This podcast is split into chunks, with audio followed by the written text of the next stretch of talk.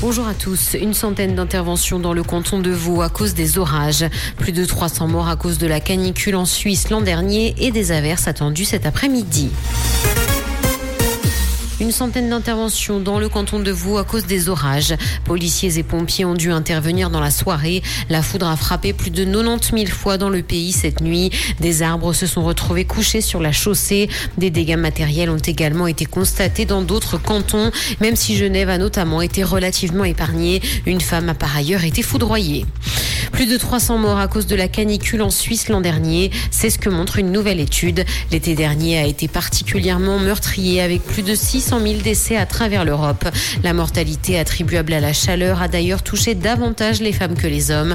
La vulnérabilité est par ailleurs importante chez les plus de 80 ans qui comptent plus de femmes que d'hommes. L'étude invite les pays à se préparer pour prévenir les décès cet été.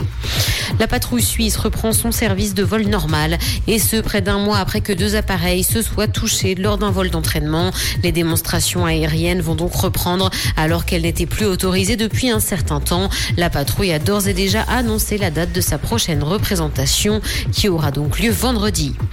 Dans l'actualité internationale, la Corée du Nord a lancé un missile balistique non identifié vers la mer de l'Est cette nuit. C'est ce qu'a indiqué l'armée sud-coréenne et ce quelques jours après que Pyongyang ait menacé d'abattre les avions espions américains qui voleront dans son espace aérien.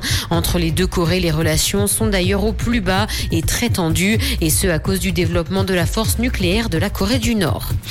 Les autorités américaines connaissent un revers dans le blocage du rachat d'Activision par Microsoft. Une demande de suppression immédiate de la transaction émanant de l'autorité américaine de la concurrence a été refusée par la justice. Une audience est d'ailleurs prévue fin août pour ce dossier. La Commission européenne a de son côté approuvé ce rachat au mois de mai.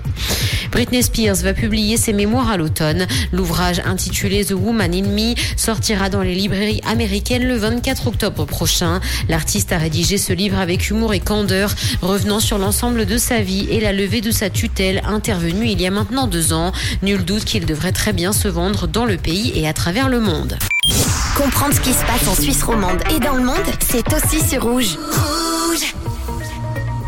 Un point sur la météo avec un ciel qui sera changeant cet après-midi, souvent nuageux, avec des averses localement orageuses également dans les Alpes, des pluies qui pourront être localement fortes, notamment le long des préalpes avec quelques belles éclaircies quand même qui sont probables dans les Alpes, mais peu de soleil dans les autres régions. Côté température, 26 degrés annoncés pour les maximales cet après-midi à Neuchâtel, Yverdon et Morges, jusqu'à 28 degrés pour le festival Sion sous les étoiles en Valais. Demain jeudi, un ciel encore parfois nuageux le matin avec les dernières averses surtout le long des préalpes l'après-midi. Le soleil sera de retour et le temps sera généralement sec côté température. 16 degrés attendus pour jeudi matin. Belle journée avec Rouge.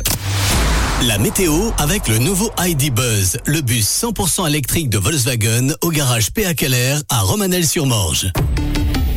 Volkswagen.